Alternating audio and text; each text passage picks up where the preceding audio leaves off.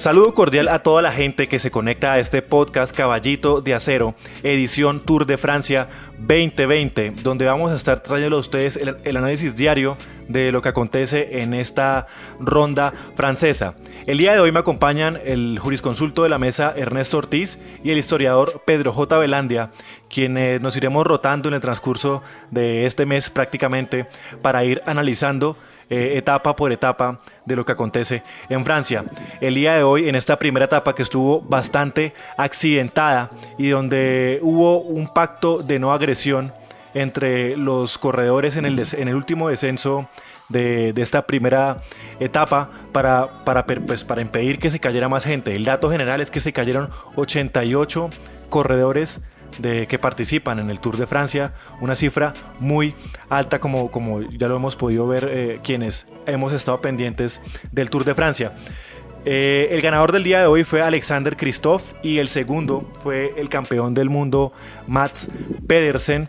Y para el día de hoy, como les dije, me acompaña Pedro J. Velandia y quiero preguntarle a Pedro J. Velandia su apreciación de lo que ha ocurrido en la primera etapa de este Tour de Francia en lo que, en lo que tiene que ver con el sprint final. Eh, Camilo, un saludo a usted, a Ernesto que nos acompaña y a todos los oyentes que, que, nos van a acompañar durante estas 21 etapas de resumen y análisis del caballito de acero.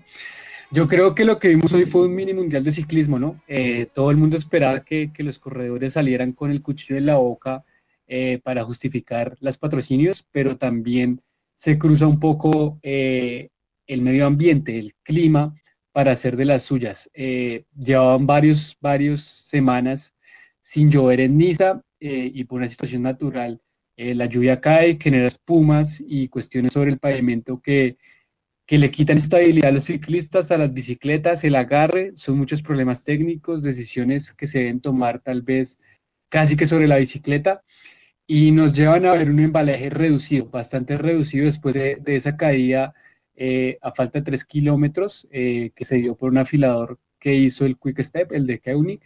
Eh, sin embargo, intentan poner a, a Sam Bennett de cabeza, Morcomeja de cabeza en el sprint, pero vemos a, tres corredores que hacen algo impresionante y es que Christoph eh, va a utilizar por la izquierda a San Bennett de lanzador, pero se da cuenta del cierre cerca de la valla, se va por la derecha y utiliza al joven Sesbol como lanzador. Eh, detrás de, Christoph viene Pedersen, que obviamente no, le da la punta de velocidad pues frente a un, a un Christoph que es, que es rápido, muy, muy rápido. Eh, gana el corredor del UAE para coger la primera camisa amarilla. Pedersen, eh, creo que para hacer su estreno en el Tour lo hace muy bien. Los medios españoles lo han estado entrevistando y la traducción literal de ellos es que mola estrenarse en un Tour de Francia con el, con el mayor arcoíris en un segundo lugar. Y en tercer lugar, un Cesbol joven eh, que vemos que apunta a hacer la diferencia. Creo que, que, esos tres primeros lugares muestran que fue un poco una carrera de resistencia ante la lluvia, las caídas, los contratiempos. Y asimismo vemos que los hombres rápidos están desde desde el puesto 6 hacia, abajo, ¿no? Eh, omitiendo a Sam Bennett, Elia Viviani entra ahí, eh, Cocart, eh, Caleb Iwan, eh, y nada, yo creo que lo que tenemos es tela para acordar. Ernesto Ortiz, el Otto von Bismarck de, de, esta mesa, le pregunto, en toda su época viendo ciclismo desde que su merced es un joven viejo, ¿ha visto tantas caídas en el pelotón del Tour de Francia? Hola, Cam. Hola Camilo, ¿cómo está? Un saludo a Pedro y a todas las personas que nos escuchan. Ojalá nos puedan acompañar las 21 etapas eh, de este tour que pues parece ser apasionante. No, Camilo, nunca había visto tantas, tantas caídas. Yo eh, estoy impresionado, pero no solo yo, vi varias entrevistas a, ciclistas decir que nunca habían visto una cosa tan caótica eh, de caerse tantos, tantos ciclistas. No hubo tantos ataques, digamos, por parte de, del, del, pelotón y de los ciclistas entre ellos, sino el, el clima y el terreno fue el, que generó las diferencias. Creo que en últimas, eh, pues, si bien en la, en la página del tour todavía salen las diferencias producto de la caída en los últimos tres kilómetros, yo supongo que, que muy pronto van a corregir eso y, ah, no, ya sale corregido, ya, ya, ya lo corrigieron en este momento, hace dos minutos, y, todos van a entrar más o menos con el mismo tiempo hasta el puesto 133, siendo el último Harold Tejada el 132, de en adelante entran con 3 minutos 53 de diferencia. Entonces, si bien creo que no, no hubo, no se están marcando tiempo entre ellos, creo que sí la dureza de la etapa, creo que las caídas sí van a, sí marcan eh, y van a marcar hacia adelante el desarrollo del tour. Bueno, yo no sé si sea muy temprano para destapar una cerveza en este momento, así que destapo una amarilla. Y por amarilla quiero preguntarle de una vez a Pedro J. Velandia por eh, el pacto, el pacto que se hizo, el pacto de no agresión entre los corredores, comandado por el Otto von Bismarck de ese pelotón que es el señor Tony Martin. ¿Y cuál es su opinión respecto a esto? Nuestro mariscal Tony Martin, yo nunca había, es Vito Corleone, es el para que no, que es que vamos a ir por un video en atrás. Bueno, van, y, todo corredor que tenía que hacer algo en el pelotón tenía que ir primero hasta adelante a preguntarle a Tony Martin ah, y se volvía a hacer Creo que es impresionante eh, el control que está teniendo el Jumbo Visma sobre el pelotón mundial. Eh, el Jumbo Visma. Creo que el Jumbo Visma. Lo vamos a llamar ahora el Jumbo Visma. Muy buena, sí. Pero, pero también creo que fue importante. Eh, recién se terminaba la etapa, le entrevistaban a Omar Fraile, le preguntaban por qué estaban jalando en el momento en el que Miguel Ángel López derrapa y se, se estampilla contra una señal de tránsito. Y él decía que no estaban jalando, sino que prefirieron hacerse adelante para evitar cualquier corte en una caída, porque nada más tocar el freno era una, una ida al piso segura. Eh, yo siento que Tony Martínez mucho tiempo hizo eso, ¿no? Decirles como, bueno, hermanos, o sea, es una etapa, la primera etapa nos quedan 20 días de trabajo por delante y no podemos llegar todos golpeados y, y magullados. Y si no hacemos un, pacto de paz acá entre todos para llegar bien, eh, no va a salir, no va a ser un buen tour. Siento que que no es de aplaudir un poco eso, no, no, no creo que, que porque llueva y se caigan muchos corredores sea una buena etapa, sino casi que una carrera de supervivencia. Y creo que desde esta mesa de trabajo no somos de los que pensamos que tiene que ser una etapa muy, muy dura y con muchas bajas para ser una etapa buena, sino que en realidad eso muestra que muchas veces los medios ciclistas sí tienen que charlar entre ellos para poder ir al final de la etapa y pensar en el día siguiente. Creo que, por ejemplo, la suerte no acompaña a, a Thibaut Pinot, que se ve muy enredado en esa caída de los tres kilómetros y, y, se le ve golpeado y decepcionado. Y entiendo el golpe a la bicicleta porque, porque cuando uno está pensando en la general, ya el golpe del primer día puede marcar mucho lo que puede hacer el resto de lo que queda de carrera y, y pues es decepcionante pensar que lleva meses preparándose para eso y que, que la lluvia, que es algo que él no puede controlar, lo puede sacar de, de, de forma. Ernesto, su opinión, por favor, de lo que, de lo que ha pasado con este tema del pacto de, de, no agresión. Pues a mí, yo, yo tengo una, una opinión ambivalente. Por un lado entiendo y me parece respetable, pues que nadie tiene por qué eh, rifar su vida, el espectáculo a, unos gordos que están viendo por televisión, ¿no? Digamos, no, eh, no tiene por qué ocurrir así. Pero también, pero también me parece que, eh, y retomo una cosa que, a pesar del chiste, digamos, y es que sí creo que lo que sí me parece antipático es el dominio del Jumbo, ¿no? Eh, realmente da la impresión que fue casi una orden del Jumbo a la Astana de parar de jalar, de al no lo dejó pasar tampoco. Recordemos que el año pasado Tony Martin le echó la bicicleta, fue expulsado del Tour porque le echó la bicicleta a, a Bambarle, ¿no?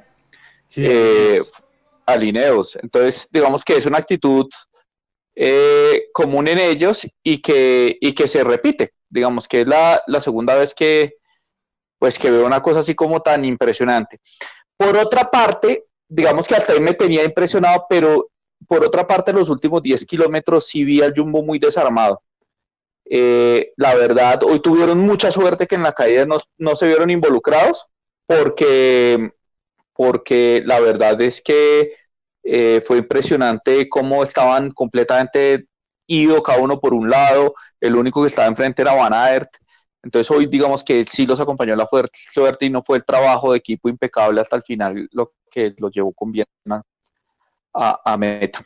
Eh, que es importante, ¿no? O sea, me mantengo en mi punto, es un pacto de no agresión ante la situación climática, pero toca ver cómo se comporta el tren del Jumbo eh, de aquí en adelante, ¿no? ¿no? No queremos ver puñetazos, estamos viendo ciclismo, no boxeo, para ver boxeo ponemos Rocky, eh, porque creo que ahorita no hay boxeo. Eh, sí, hubo, boxeo hace poco, un tolimense perdió contra un mexicano, creo que me pareció ah, por ahí. Gracias por el dato. habían, apostado, habían apostado una ruta. Han apostado una ruta y no, pero en esta mesa no promovemos ese tipo de cosas, que quede claro.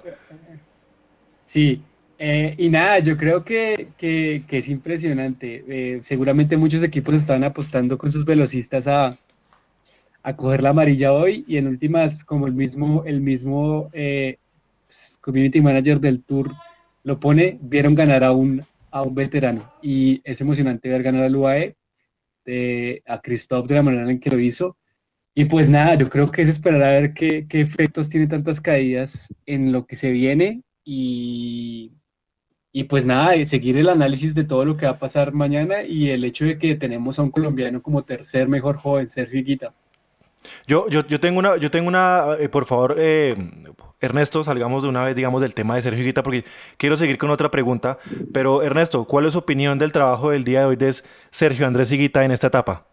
No, él, él creo que lo hace muy bien, lo hace muy bien y a mí me, me reafirma una cosa y es que él es un, él tiene perfil de clasicómano porque hoy, eh, hoy se volvió, fue una clásica sin tantos ataques, puede, pero, pero como decía Pedro, casi un mundial de eliminación se volvió y, pues él lo gestionó muy bien, lo gestionó muy bien como gestionó el mal clima el año pasado en Inglaterra en el mundial y, y creo que eh, es la demostración de que él tiene muy buena forma para esto, verlo ahí en, pues no, se metió en el embalaje final de, de cabeza, pero digamos que de lo que pueden ser los hombres de la general, sin que yo crea que él vaya a pelear duro la general, pero que puede ser los hombres de tres semanas, creo que fue pues el que mejor entró y se le vio muy bien todo el día.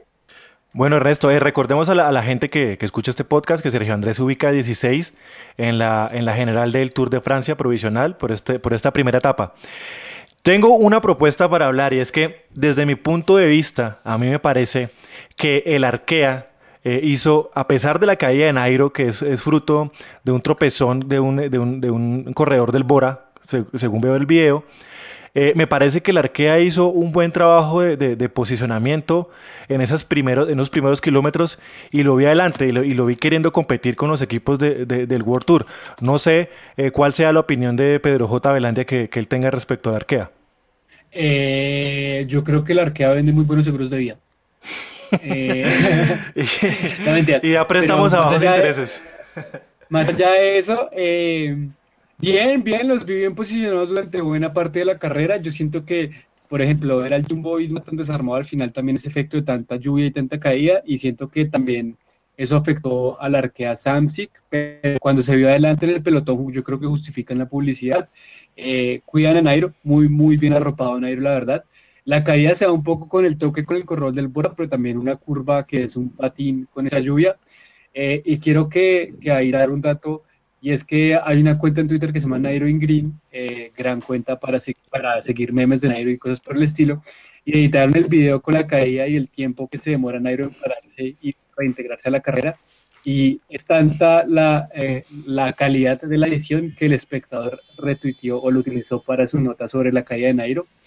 Entonces lo veo bien, veo, un Nairo bien arropado, que hace bien las cosas y que, y que eso es bueno en esas etapas que son un poco de salvar, ¿no?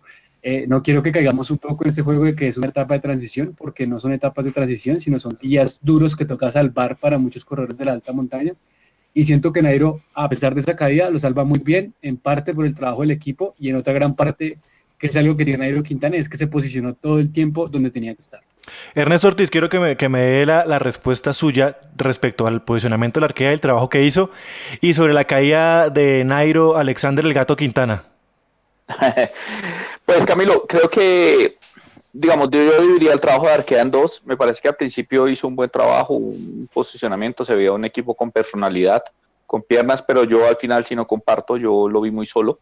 Los últimos 15 o 20 kilómetros creo que Nairo termina enfrente es más por su propia habilidad y por su experiencia y por todos los años que ha corrido, más que por que el equipo lo acompañara. Yo no entiendo cómo mm, realmente Nairo entró pues solo, solo acompañado por su hermano, eh, mientras Conor Swift se lanzaba en un, en un sprint a quedar 18. No entiendo yo uno a que se lanza a un a un sprint a quedar 18 si, si tiene un, un trabajo que hacer de que, que llevar eh, un capo a no perder tiempo. Sobre todo Nairo se vio envuelto en la caída, ¿cierto? En la caída del, último en la caída final. Sí, en la caída final. En los últimos tres kilómetros, yo creo que él no se aporrió, no hay vida de que aporrió, pero se vio, quedó cortado. Eh, y el único que lo espera es su hermano, eh, mientras Conor Swift estaba haciendo qué. O sea, no, no entiendo muy bien Entonces yo, yo dividiría en dos, al principio me parece que lo hacen bien, pero eh, qué pena, veo Clement entra de 37 eh, también en también entra en el mismo tiempo de Conor Swift y, entonces dejan solo a, Quintana. Entonces no, no entiendo si están trabajando para un líder, los dos pasistas eh, se les queda el líder y nadie se da cuenta, ni lo esperan ni pasa nada. Entonces yo yo sí personalmente creo que el trabajo es muy malo al final. Cosa, cosa que sí se puede contraponer eh, con lo que pasó con el Grupama y con la caída de Thibaut Pinot, que lo vimos llegar con los con cinco corredores de... Dejaron todo el equipo para, para Pinot, se cae, lo esperan todos, llegan todos básicamente con Pinot. Exactamente, y quiero... Eh, siga, siga Ernesto, perdón. No, es que, es que eh, obviamente ustedes saben que yo me veo la repetición, es que ver eh, sprintar a, a Conor Swift, yo no, no he visto una chapuza así desde que piden extradición, mandan cuatro veces mal una carta de extradición. Y en español, o sea, en español. O mandan, o manda por, por 472 una solicitud. O sea, no entiendo yo ese señor que tiene que estar haciendo allá, en vez de estar pidiendo, en, vez de esperar a, su líder. O sea, están peleando un podio del Tour de Francia. Y los dos pasistas no se dan cuenta que se les quedó el líder, me parece, me parece que es un chiste.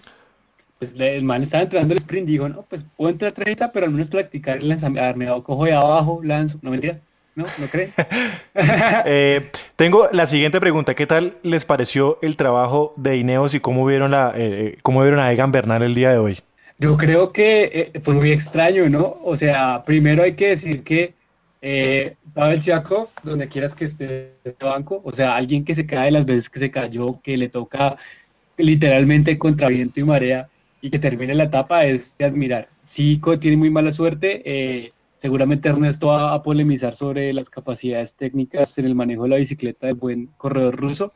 Em, entonces también está como la apuesta de, bueno, ¿le dejamos un corredor a Pavel Sivakov o no se lo dejamos? Pero nos quedamos con Egan, ok. Y cuando intentaban pasar, yo creo que era parte de la actitud fea de Tony Martín, como no, el Ineos no pasa adelante. Eh, siento que Egan se posicionó bien todo el tiempo, eh, estuvo bien, otro, otro, otro, otro acápite de esta discusión sería lo que hizo Andrea Amador, eh, colaborando un poco sin darse cuenta con Tom Dumoulin. Pero yo siento que en general se, se vio desde el principio muy partido por situaciones de carrera. Eh, pero más bien, si, si la apuesta es por la general con Egan, eh, entra, entra con el mismo tiempo que el ganador y, eso da, da, digamos, tranquilidad. Ernesto. Pues Camilo, a ver, dos cosas. me parece que en general el equipo trabajó muy bien. Eh, creo que, que eh, el Ineos demostró hoy que llegando al Tour es otro equipo. Mm, al contrario, el Jumbo sí lo vi muy presente en los últimos 10 kilómetros. Hizo una fila perfecta para llevar a Egan. Y ese es el motivo por el cual Egan no, no se vio envuelto ni se vio cortado por la caída de los últimos 3 kilómetros. Esa, esa misma caída ocurre 50 metros antes y, hoy estaremos hablando de unas pérdidas, quién sabe de qué, de qué proporciones. Entonces yo vi muy buen equipo en ese sentido. Le vi dos errorcitos, le vi un error, eh, sí, eh, se equivocó Amador, no miró hacia atrás y por llevar a Sivakov terminó llevando a Dumoulin al lote. No era por acortar a Dumoulin, no se trata de eso, pero pues por lo menos si se quedó, pues que lo lleve su equipo, o, o que hagan, o que él haga el esfuerzo. O que el mismo jale, sí, que, el, que él haga el trabajo. Exacto. Pero que Andrea, Amador, Andrea, Amador me confirma por interno que uno nunca sabe para quién trabaja. Ese uno, digamos que fue uno como, como el, el, errorcito que le vi. Y el otro que cuando en un momento se les quedó Sivakov, eh, Dylan Van le alcanzó a jalar un ratico el, el, lote sin, seguramente sin darse cuenta cuando le dijeron pues soltó. En cuanto a los Sivakov, pues sí, yo sí creo que tiene que, que sentirse muy orgulloso del coraje con que con que peleó y pues se cayó tres veces, perdió 13 minutos y llegó, eh, pues ya no cuenta para la general, o sea, ya no es una segunda espada que tiene el, el Ineos, ya no de, el Granadier, eh, pero creo que sí, y lo sostengo yo, no es la primera vez que lo, lo, lo, he, dicho y lo he conversado con ustedes, creo que él tiene un problema bajando, porque ya en, en el Dauphiné se había caído y se le nota que le tiene miedo a bajar, y en el Dauphiné ya lo hemos visto, y creo que aquí pues eh, vuelve y pasa.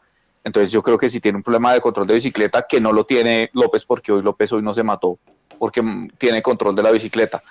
Entonces, eso, digamos, valorar el esfuerzo, el coraje, creo que eh, seguramente su abuelo fue de los últimos que resistió en la fábrica de tractores en Stalingrado. En Stalingrado, sí. Eh, pero, eh, pero, pero sí tiene que mejorar su control de bicicleta. Bueno, y hablando ya de, Miguel Ángel López, Pedro J. Belandia, ¿qué tal el, derrape estilo rápido y furioso de, Miguel Ángel el Superman López? Póngame, póngame el tema de Tokyo Drift mientras digo esto. ya, señor, ya mismo se lo pongo. Hágale pues. no, yo creo que o sea, por un lado hay que ver, hay muchas versiones encontradas, ¿no? Estoy leyendo en este momento, eh, la hace Cycling News una entrevista a Luke Rowe y dice que, que la Astana se vio un poco estúpido eh, al ponerse adelante para hacer derrapar a Miguel Ángel López, que, que, era obviamente mucho mejor que todos bajaran la velocidad. Pero por el otro lado, Omar Friday dice que ellos prefieren hacerse adelante en caso de que alguien se cayera, no quedaran cortados. Eh, Nada, yo creo que una de las grandes dudas que siempre se tuvo cuando Miguel Ángel López empezó a brillar eh, era que se caía muy fácil. Yo recuerdo un tour de Suiza que él tuvo que abandonar siendo líder eh, porque en una bajada, que creo que es la misma bajada en la que se cae Mauricio Soler, él se cae y se parte literalmente la cara, pierde dientes y todo.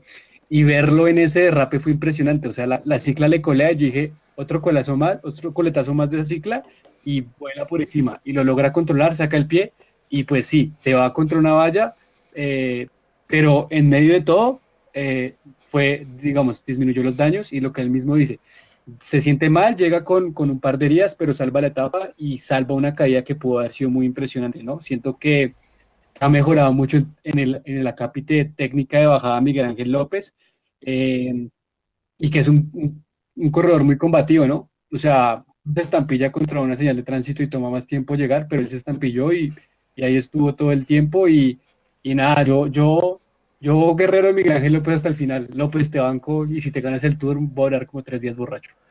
Bueno, el balance de esta primera etapa es la siguiente, dos puntos. La primera etapa, como ya lo dije eh, como cuando comenzamos esto, la gana Alexander Christoph. La amarela, por este día, la carga el mismo que ganó hoy, eh, Alexander Christoph. La verde, en teoría, también la tendría Alexander Christoph, pero mañana en la segunda etapa la va a aportar el campeón del mundo Mats Pedersen. No. ¿No sería eh, así? Camilo, lo corrijo, no porque Pedersen queda como mejor joven, pues tiene que ser la verde a Peter Sagan. Ok, bueno, entonces la verde vuelve a Peto Sagan una vez más eh, durante sus, sus, ¿qué? sus incursiones en el Tour eh, de Francia. la de Pepas, la de la montaña, la, lleva, la lleva Grelier de, del, grupo del Grupama, creo que es cierto, me corrige, ¿no? De, del, un equipo pequeño. perdón, perdón, sí, ay, sí, un equipo pequeño, perdón, del Total. del el equipo más pequeño del pelotón. Un saludo a Daniela Mogollón. y el mejor equipo del día de hoy la tiene el Trek eh, Segafredo. De una vez vámonos, Ernesto Ortiz, ya terminando este podcast, para que usted nos... Eh, ¿Qué pasó, Pedro? falta, falta un, dato importante, el más combativo de la etapa es Char, del CCC, eh, que estuvo todo el tiempo en la fuga. Tiene toda la razón, eh, Pedro. Y me voy ya para empezar a cerrar este podcast del día de hoy con Ernesto Ortiz, que nos va a contar cuáles son las predicciones del día de mañana en la segunda etapa del Tour de Francia 2020. Pues Camilo, mañana está la primera etapa de montaña, increíble pero es cierto va a estar nuevamente sobre la región de Niza, va a ir y volver a Niza. Eh, y mañana pues vamos a tener dos premios de primera categoría. Eh, a ver, la etapa completa son 187 kilómetros y vamos a tener dos premios de, primera categoría, uno a los 61 kilómetros y el otro a los 100 kilómetros. Digamos que pues vamos a estar a 87 cuando se corone el último puerto de primera categoría vamos a estar a 100 kilómetros de meta. Entonces creo que va a haber mucho desgaste, pero no me parece que sean puertos que vayan a terminar siendo decisivos ni para la etapa ni, ni para la general de, del Tour. Pedro después J. hay dos. Ah, pues siga, siga, perdón, Ernesto, perdón, creí que después, Siga. No, después vienen dos puertos de, de, una primera, un puerto de primera categoría que es en el eh, eh kilómetro, de segunda categoría, perdón, en el kilómetro 154, es decir, a unos 23, 27 kilómetros de, meta. Y eh, nuevamente ya a 10 kilómetros de meta hay un puerto que no está categorizado, pero es de estos puertos que en esta edición dan segundos. Entonces ahí seguramente van a haber ataques y es probable que eh, la gente, los equipos duros de la general, eh, pues peleen por esos segundos. Estaba pensando yo ayer que tal vez lo que pasa es que dejen ir una fuga para que se coma esos segundos y, y los equipos grandes no entren a pelear por ella. Eh, y, que, y que se los terminan robando. Ahora termina en bajada, y la bajada después un plan, entonces yo creo que en todo caso, si, si llegaran a esa última subida juntos, eh, pegados, pues le favorece a Roglic. Pedro J. Belandia, eh, póngase la camiseta, el mayor de Nostradamus y cuéntenos quién podría ganar mañana y su opinión sobre la etapa de, pues, de la que estamos hablando. Eh, una etapa muy linda, ¿no? A mí me parece un trazado bien bonito. está, está apuesta por, por por cómo decirlo, por poner ya alta montaña, porque dos puertos de primera eh, conectados eh, son, son ya algo bien, bien importante para, para ver, ¿no? Para pensar qué van a hacer. Yo creo que ahí el movimiento no va a estar en la general, eh, es algo que hemos dicho y no creo que alguien que quiera pelear la general se meta ese palo de de atacar desde tan lejos para hacer una diferencia y mantener un mayor 20 días, lo veo muy difícil, pero sí creo que la persona que quiera ir por, por la, la camiseta de Pepas eh, lo puede hacer desde ya, ¿no? Eh, creo que, que, no sé, de pronto un David de la Cruz, eh, no sé, que de pronto un Dan Martin, si no quiere ver la general, sino más ir por la camiseta de Pepas, puede atacar, hacer una fuga para ir por esos puntos de montaña y después de pronto dejarse recoger. Ahora, si el pelotón es permisivo eh, y, los dejan ir, eh, no sé, de pronto el mismo Grelier o Char, que hoy estuvieron en la fuga y recogieron puntos de la montaña, pueden intentarlo mañana. Eh, y si se van muy, muy, muy, muy de tiempo, pues sí puede ser, pero yo creo que con, con este afán de ganar, los equipos no van a dejar ganar una fuga. Yo siento que este va a ser como ese Giro de Italia del 2018 que no dejaban llegar a las fugas porque todos querían victoria. Y si este es el caso, yo creo que vamos a ver victoria de un clásico, bueno, ¿no? Este, esta, esta, esta, este repecho, eh, que es una, el col de los cuatro caminos, col de cuatro chemins, es, es una subida de cinco kilómetros para alguien muy, muy explosivo. Y ahí siento que corredores como Alaphilippe, eh, Roglic o Sergio Guita pueden hacer la diferencia y de pronto enfundarse una camiseta amarilla eh, temporal durante la primera semana. Eh, mi apuesta, yo lo, he dicho desde el principio, desde la previa, es Juliana Alaphilippe. Es una etapa que le viene muy bien a él para, para ganar y, y unos días. Eh, y más por la subida y eh, como la forma en la que es la subida y el descenso para llegar a meta. entonces sí, mi apuesta es Juliana Alaphilippe para mañana, la verdad. Ernesto Ortiz, su apuesta, por favor, para el día de mañana. mi apuesta para el día de mañana, mm, creo que Roglic, Alaphilippe o Higuita. Muchas gracias, Ernesto. Ya saben que la etapa 2 se correrá el, el, 30 de agosto. Ya estamos llegando. No, pues si quieres le digo Viviani entonces. eh, Calip Iguan. Ya estamos llegando al, al, final de, de, este, de este podcast. ¿Se nos queda algo en el tintero, señores? ¿En su tintero se queda algo? No. Yo, yo, yo, solo una pregunta. ¿Por qué se quedó Egan en algún momento? La de, no, golpe... no he investigado. Yo personalmente no he investigado y no he visto y no he escuchado, la verdad, no sé, Pedro. Fue, fue posicionamiento, la verdad. Fue como lo que le pasó a Miguel Ángel al principio de la carrera, que por una falla mecánica se retrasó y lo tuvieron que jalar. Entonces fue algo así como de posicionamiento y de pronto de toallamiento. Pero no, no siento, yo siento que en el medio de todo el pelotón ha sido respetuoso con eso, ¿no? Cuando alguien de la general se queda por algo extra, pues en igual solo una etapa, ¿no? Extra de carrera, eh, no han jalado, no han hecho algo así como por, por cortarlo.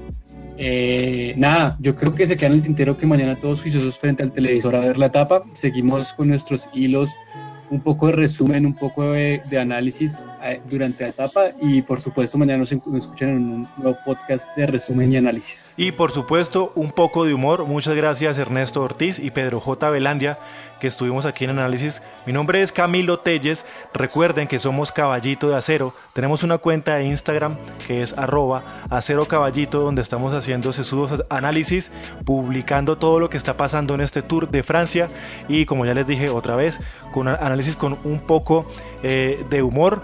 También tenemos más redes sociales como Instagram y Facebook. Eh, también tenemos una columna en Publímetro que pueden consultar.